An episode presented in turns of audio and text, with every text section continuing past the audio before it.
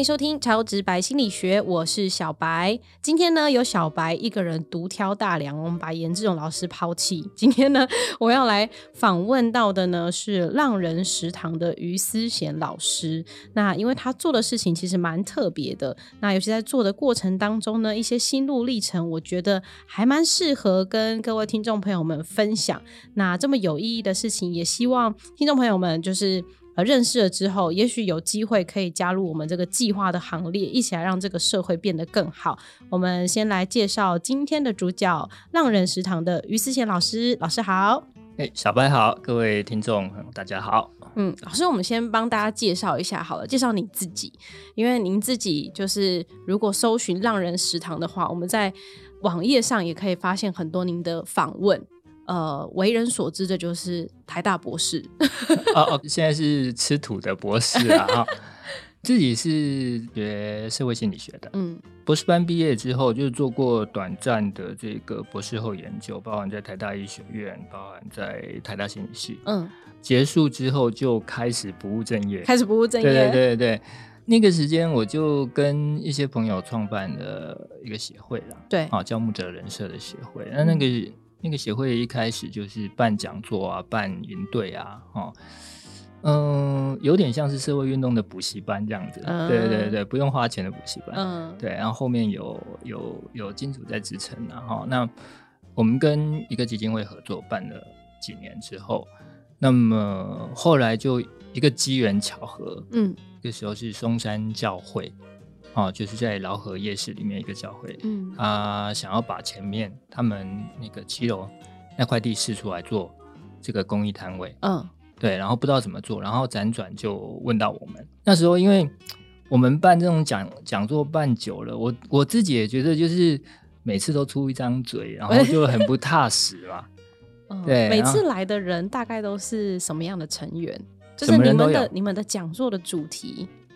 会主要是 focus 在哪个领域？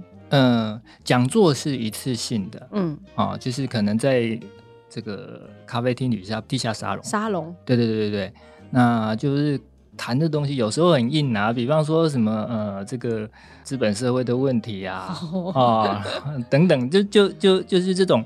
蛮硬的东西，然后一点都不直白的。哦，去的人就是社青。对对对对对对 哎不不过还蛮多人参加的。我觉得嗯，现在好多年轻人就是对于这种呃他的求知欲的方向放在这，就大家都觉得这个社会好像需要做一些改变。对对，然后要改变之前好像要懂一一点东西。嗯，所以你搬出一些大的理论啊，哈，然后就是半直白的。好，跟大家介绍，其实还蛮受欢迎的。嗯，那我们那营队那个时候是每个暑假都会办嘛，哈，就是大概为期一两个月。哦，那么呃，那个课就很扎实很深。嗯，哦，那刚刚讲就很像社会运动的补习班，有一点对。然后就是里面有教很多包含税制。哇，对，就这这些东西都听起来有点像政治人物的 那个 候候选人补习班。对对，那时候是模仿日本以前有一个叫做松下正金属嗯的东西，我们叫木泽正金属嘛。那时候是一个基金会他创办的，嗯，那我们就呃帮忙去安排课程啊，然后排课程啊，然后所有的事务啊，我们在。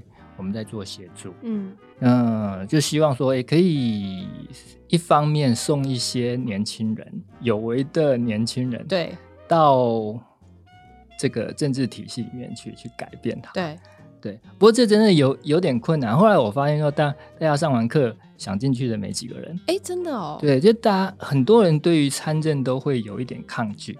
哦。对，然后大家喜欢在外面玩。嗯，然后就搞了很多很多的小组织，大家比较喜欢体制外。对对对对对对对。然后呃，我觉得这也是好事啦，就是说外面蛮有活力的。嗯。但是这有一个问题，就是说在外面做是总有事情要要给你做嘛。嗯。你要找事情做。嗯。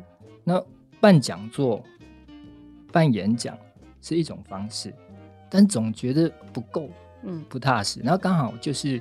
我跟他讲，就是有个机缘巧合，嗯，那松恩教会辗转找到我们。那后来我们就是呃考虑再三之后，就觉得，哎，最近好像呃蛮闲的。啊，因为我们刚好那那阵子刚好协会就跟基金会呃稍微断开了，就是我们不再负责这个营队的这种初阶班的培训，然后然后呃因为时间释放出来了，我们有多的余裕，然后就。想在那个地方就是经营浪人食堂，嗯，就有点这种公益的路边摊这样，嗯，这种形式去做做看啊，然后把万华的一些无家者，而且我们俗称的街友带过去，嗯。这个名字听起来就蛮浪漫的，就是是，对啊，浪人食堂到底什么样的人是浪人呢？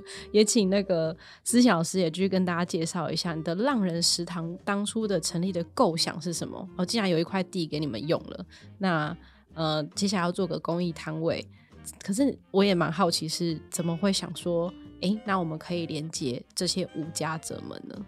呃。连接无家者，其实是因为我们当时协会里面就有蛮多朋友，他对于贫穷这个议题有兴趣，就是怎么样翻转贫穷这件事情。嗯，那翻转贫穷这件事情，在呃连接的一些组织啊，呃资源上面，最多就是无家者这一块。对，啊，就是我们其实当时就有一些伙伴在外面创办了一些组织。像人生百味啊，嗯，好，那在万万华就呃算小有名气，对，那他们也做了很多这个活动，对对对对对。那么因为这个缘故，所以我们连接无家者是最直接的。当然弱势族群有很多，嗯，好像生障者啦，哈，单亲妈妈啦等等都很多。但是我们当时呃一方面。这个资源比较多，对于无家者这一块了解比较多。嗯，二来也觉得这个族群嘛，它就是边缘的边缘。嗯，所以就是很很直觉的就呃想要做这一块。那当时没有想很多，就就很直觉的就去做了。嗯，当时很就是想说，哎，那个那个地方教会也不会跟我们收摊租啊。对。对啊，怎么可能赔钱？他就是有一个前提叫做公益摊位啊。对对对对对，是真的做公益了。对，那我们那个水电也不用付哦，啊，然后清洁费也不用付哇，然后摊租也不用付，然后他们等于来这边做生意，净营收就是可以自己当做他们的酬劳这样。呃，没有没有，我们呃，我们是给固定薪水，嗯，那个时候时薪之类的。因为其实我觉得不会亏，但不会赚。那没没想到还是亏这么多啦，对，就是到这个这个地步，我们还是可以亏。那因为因为我当时一开始没有估算很多的衍生出来的像社工的人力成本，就是你一般你你你开业你不需要请社工嗯去做辅导嘛，就是说路边摊你不需要你不需要有一个一个培训机关，然后再再这样，就是会有老板啊什么的，对对对，但是因为你们额外还有一个人力。在那里 hold 着，对，还不止一个哦。对，那所以在这个情况下，就是哇，我们我们第一年就亏了快八十万吧。哇，对。哎，我那那时候我觉得有点不要命呢，因为 那个呃教会前面的这个骑楼啊，它不是一个摊而已，它是四个摊的位置。嗯。就是我一开始没有经验，就是我是一个只会煮泡面的人哈，然后就是在那那那个地方又跟跟着大家一起去开了三摊，对，那那块地就开了三摊，所以赔是三摊一起赔，哇！所以第一第一年我们就亏了将近八十万，嗯，对。那第二年就嗯，因为我们做了一些成绩嘛，所以可以申请一些补助啊，哦，那。因为这个缘故，我们后来就几乎快打平了。嗯，对，就是小亏。那么后来就是慢慢的名气有起来啊，那支持的民众比较多。嗯，所以后来虽然生意未必说有很明显的起色，但是我们就比较像是代理社会大众在做这件事情。听到这里，我相信大家应该蛮好奇，请问浪人食堂里面卖什么呢？我们的。经典商品哈是蜜香红茶哦，哦，就是茶饮。那当然它它还可以做一些呃变换口味，但主要就是蜜香红茶。嗯，蜜香红茶就是一个蛮特殊的有机红茶。嗯，好，它是一种这个叫做小绿叶蝉的小虫子叮咬过的茶叶。嗯，哦，它才会有那样的香味，所以它一定是是有机里面的有机啦。如如果你没有有机的话，它就不会吃了啊。对，虫就死掉了。对对。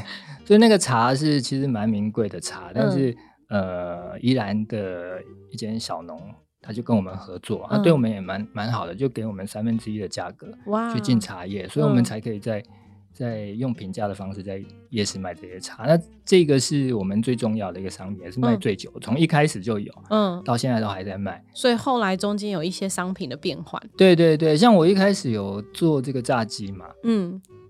那但是呢，这个炸鸡就是哦，我觉得夏天卖那个炸鸡真的不不是人在做的工作，是非常非常痛苦。嗯，就是很热，对。然后你就是有时候人潮一来，对你又你到底要期待生意好还是生意不好？嗯，就是很忙又很热很闷，然后你要站一整天。对对对，所以呢，呃，那那是一个蛮耗体力劳动的事情，对。所以后来我们就把这摊改，因为其实蛮多吴家的一些大哥大姐，他不是这么能够支撑这么高强力的体力工作。那他们会不会运用他们以前也许有一些煮菜的经验啊，然后会教你有一些不一样的食材来研发特殊食物之类的？会啊，比如说，就就是他会希望，像比方说蘸酱这件事情，就是。就是那个炸鸡可以蘸酱嘛？对。那我们有，我们旁边有卖那个饮料，饮料有卖这个，就是有打奶泡的。嗯。对。那他就把那个奶泡拿过来做做展讲，他觉得好吃。嗯。对。但这是他个个人口味嘛？那 那每个人就是大家见仁见智。是。对，这就是有一个难处，就是说大家都有自己的 idea 跟创意。嗯。那你大家要要经营一个事业的时候，你总要有一些公式，嗯，对，所以呢，大家就七嘴八舌，一开始都都会这个样子，嗯，在这个过程当中，有没有你觉得印象很深刻，或是因为一定来来去去也蛮多人的吧，很多大哥大姐都在这个摊位一起成长，而且现在还成了老板，那这过程当中，你那个老师您自己。就是心境上的转换吧。一开始你也没有想很多就投入了，可是你怎么会有热情想要延续下去？那可能一开始只是单纯想说啊，我就协助作为一个帮助者的角色。那到后来呢，有没有经过什么样的心态的转变？我觉得中间挣扎很多，我觉得可能有几个几个阶段嘛。一开始就是头洗下去，然后不得不继续做的阶段，硬着头皮。对对对对，真真的会想要想要离开。真的会会会有，当你知道亏八十万的时候，对对对，那就是不过这边也很感谢一些亲朋好友被我拉被被我拖下水的，对对对。那么一开始哦，做这件事情其实是一种你要讲使命感也好，就觉得做这件事情是对的，嗯哦，然后这是有有一种我觉得我们这种社会。读书人或者自诩为知识分子的一种，你要讲意识形态也好，使命感也好，就觉得我不要做一些对社会有有贡献的事。对对对，那么这件事情一定不可能轻松的，轻松的事情没价值做。嗯，对，所以一定要很煎熬，然后要很磨练，要很痛苦。对对，你就要盯下去。天降降大任。对对对对对，然后就这样经过了第一年。嗯。第一年过后，你开始就会有些质疑，因为你一开始的预想这件事情的意义跟价值跟你想的不太一样。一开始想的很简单，就是觉得，哎，好多人他是被社会遗弃的，嗯，那他需要有一个好的机会，新的机会重新站起来，嗯，所以呢，这个机会具体来讲就是什么？就是让他有一个友善的、对他好的一个职场，对，可以好好的赚钱存钱，然后。租房子，对，然后脱离街头嘛，然后再到外面去找，可能找一个更适合他的工作。所以，我们这边就好像是中继。中继站，对对对对对，一个跳板，让他来这边跳出去，然后维持一个流动。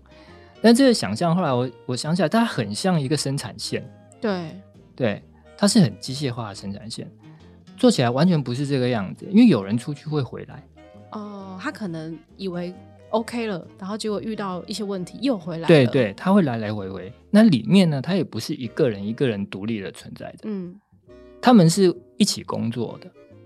所以呢，我们就会有团体动力的问题啊。嗯，就每个人一进来，这个团体动力就会不一样。对，他可能会告诉你说：“哎，我这么拼，那个人就是怎么那么闲？”对，然后或者是他东西都卖不出去。嗯，到最后可能演变更激烈的就是说，你不让他走路，我就走。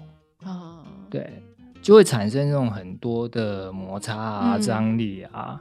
所以我就会重新思考，就是，呃，做这件事情的意义、价值，然后再到我们的做法是不是需要调整。那么，所以后来第二年我的思考，哦，团队的思考其实就比较不太不太一样了。就是原本我们的设定是它是一个终极站，对。但是呢，第二年我们慢慢就把它想象成它是一个，呃，一个有机的一种孵化厂。嗯，人人才孵化的概念吗？嗯，我们不不需要设定这么固定的目标，也不用这么在乎说 KPI，说我们到底一年要送几个人出去。嗯，重点是今天社会会有这些。呃，被遗弃的人、被排除的人，是因为社会僵化所致。就是我们都是追求一个有效率的，每个人都要有自己的价格。嗯，你没有那个价格，你就会被淘汰。对，对，所以呢，就会有一些人被淘汰下来，在这个机制里面被淘汰下来。那么淘汰下来之后，部分的人就会变成无价者。嗯，所以那个前面的那个僵化必须要先打开。所以，我们后来的想法就是说，我们没办法改变整个社会，太大了，真的。所以呢，让人食堂就把它想象成一个小的社会，在这里，它可以包容更多的人，嗯，然后让人跟人之间的相处可以更活络、更自在、更没有拘束点。打个比方讲说，呃，比方说。今天有一位大哥，嗯，吴家的大哥，对，他如果睡在街头，那么，呃，如果小白每天上班，嗯，都经过他看到他，你们的关系十年都不会改，不会有什么改变，对，这就是一个僵化的关系，嗯，对，因为你没有去跟他接触的的理由、习惯，你没有那个剧本啊，嗯，脚本，嗯，对，但是如果今天是一个你家巷口卖咸酥鸡的老板，嗯，你每天去跟他买，哦，这样有点不健康啊。好，你每个礼拜不要每天吃咸酥鸡哦，大家。哦，你每个礼拜啊嘴馋去跟他买一下，你跟他的关系会改变。他可能认得你了，跟你聊两句，嗯，下一次聊三句，嗯，那慢慢的可能知道，哎，你在做什么工作的，对对对，然后可能过了。过了半年后，你可能请他来上你的节目，都有可能。那个关系是活化的，会改变的，那就是一个有机的关系。嗯，所以让人食堂它的概念在第二，大概在第二年，它就慢慢的把它转变成我们是要去创造这样一个有机的场域，而顾客也好，大众也好，无家者也好，包含我们自己社工工作者也好，在这里，我们的关系是可以活化的。嗯，对。不过要怎么样具体来做到这件事呢？就是他的，你第二年做了哪些次去调整，让它变成比较理想的状态？理想归理想，OK。那我刚刚讲的就是大话，对。但是实际上去做的时候，嗯，会有一些零星的成功，这就是一个新的尝试嘛。那成功的经验，我先讲一个光明面，好。好，对，就是曾经有个大哥哦。因为他雇的摊子是在卖一些小玩意，嗯，哦，有有一些呃无家者自己创造的工呃手工艺品啊等等，嗯，然后也有一些画作啊，然后还有杯垫啊，什么东西都有，哦，一些小玩意可能都是跟这个贫穷文化有关系的一些小玩意，一些创作品，还有书，嗯，哦，像在写无家者的故事啊等等都有。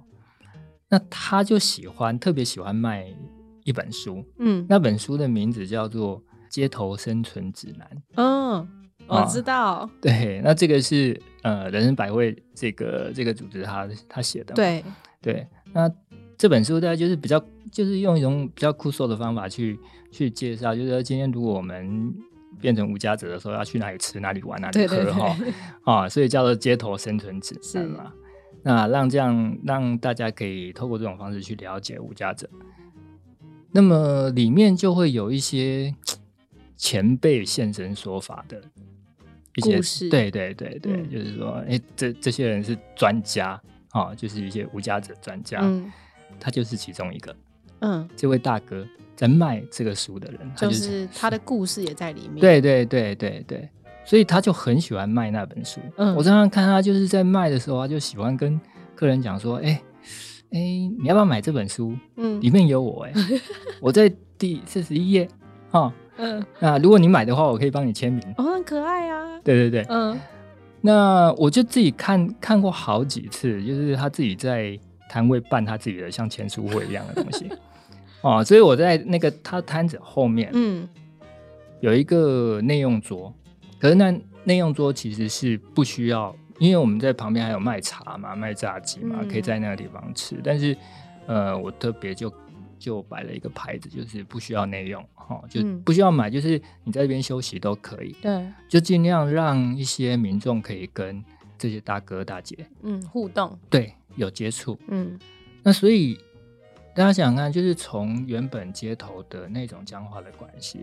到那个摊子，它可能是变成了一个，嗯，一个服务业者，嗯。啊，或者一个消费者之间的一个关系，它活化了，而这个关系是可以再重新活化、反转的，变成一个书迷还是什么，不不管是什么，他自己会长，嗯，对，在那个当下，他们互相的认识就不一样了。也是。对，所以这这是一个一点小小的，我讲成就也好，嗯，但是毕竟我们是在夜市，是在做生意，所以在那个过程里面，我们还是会有很多的，比方说这个有金钱上面的压力，嗯，就是你的这个营业额，嗯，对，营业。营业额本身，当然我们可以透过募款怎么去补，但是营业额会有另外一个问题，嗯，他们会互相竞争，会互相比较，那这个比较会占，会造成另外一种内部的排除哦，可能会觉得你的业绩不够好，对你不太适合这里，对对对，那当然，但是我们做这件事情。做这个工作，我们就不太可能随便的去去 fire 人嘛。对对，这是一个额度的排除嘛。我觉得这这不好。嗯，对。但是为什么不好？你很难说的明白。就是到底这件事情是排除是一个有道德的正确的行为，就他就不应该所以被排除。嗯，还是排除这件事情就是。本身就是不对的，嗯，这其实是一个蛮哲学的一个问题。没错，这可能要探讨探讨不完。我举个小故事哈，就是我们曾经有位大姐，对，她在卖炸鸡的时候，我们炸鸡前面都会摆试吃盘，嗯，让大家试吃，嗯，那么试吃我们都会去算，做生意做久了，我们会去算那个。呃，回转率，嗯，就是吃的人是不是真的买啦？对对对，如果你这个东西你摆，因为那也是成本嘛，是啊，你放了让大家吃这么多，你消耗这么多，但是都没有转换成真的的消费，对，那这样商品就不适合做试吃，嗯，那我们就会记得，所以呢，炸鸡是适合的，甜不辣不适合，嗯，啊，因为甜不辣可能是一个。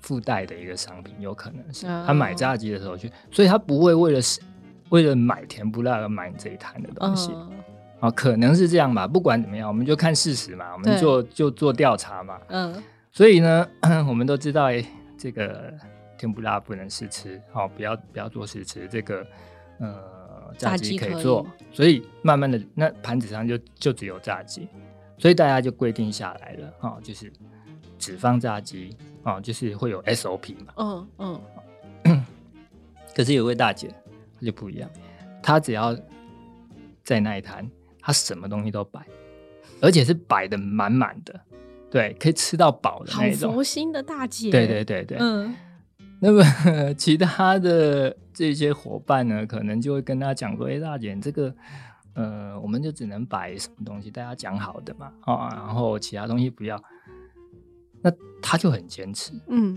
对，就是要他自己还调新的酱放在那个地方，嗯，对，就给大家沾。对，那大家还威胁说：“哎、如果今天你要这样摆，你要自己买哦。嗯，对他宁可自己掏钱，他也他他也要摆。哇，，对，他就是坚持到这个地步。当然到最后我还是把钱退给他，但是嗯他那个坚持就是 让人觉得很怪啊。后来我就去问他嘛，他就跟我说，这个人家带朋友来逛街、逛夜市，那就是想吃吃喝喝好玩，要给要要有面子。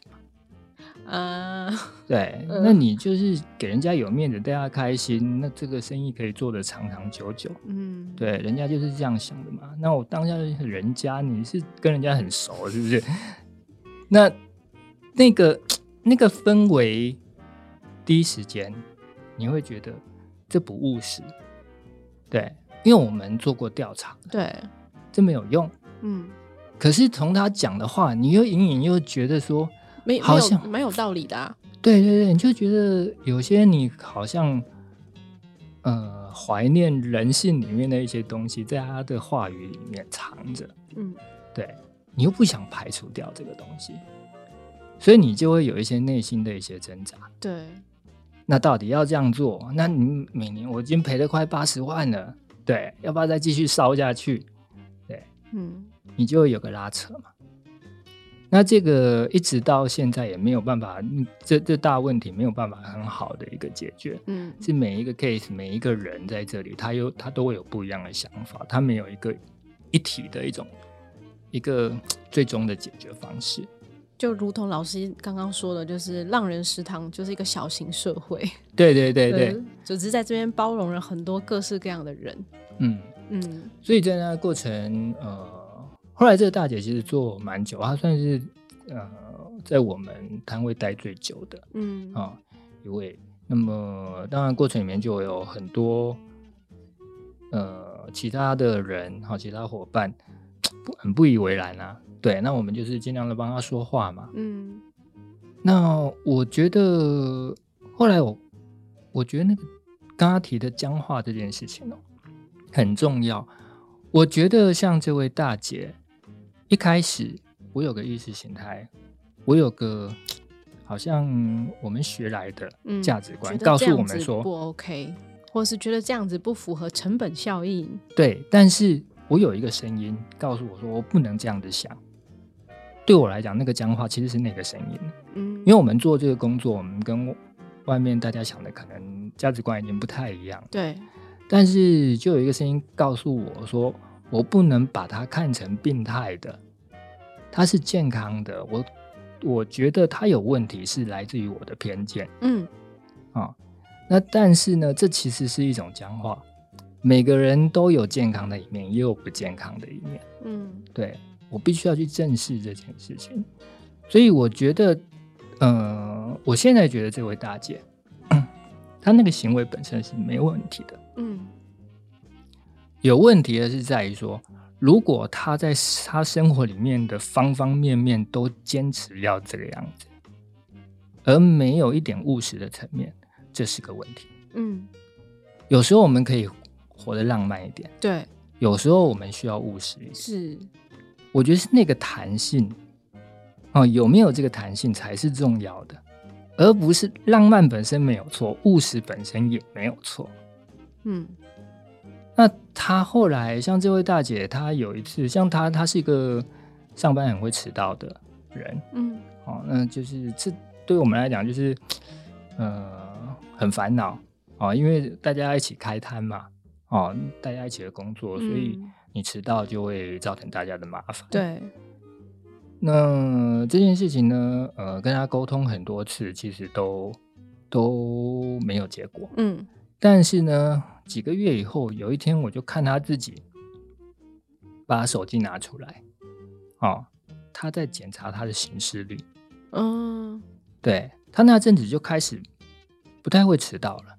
哦。我才发现说，哎，他学会了用手机定行事历。这种方法，因为我会发现这件事情，是因为那时候又有人想来做访谈啊、采访啊，哦，告诉他，然后他当着我的面去打开形式，对对对对对，嗯，我当时眼泪快掉下来，就是说，我们并没有去教他这件事情，他觉得需要的时候，他就去学，嗯，而这也不代表会用形式力是比较好的。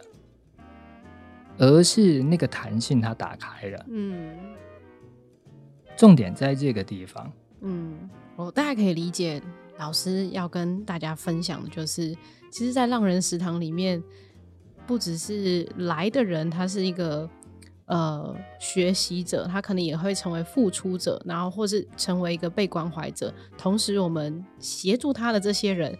每天都在成长哎，因为你每天都遇到好多好多的问题，然后很多跟你原本以为的那个概念是不一样的，就是打破很多框架，或者是说会去反思很多自己是不是正在框架里的这种反思，好像每天都在进行，对不对？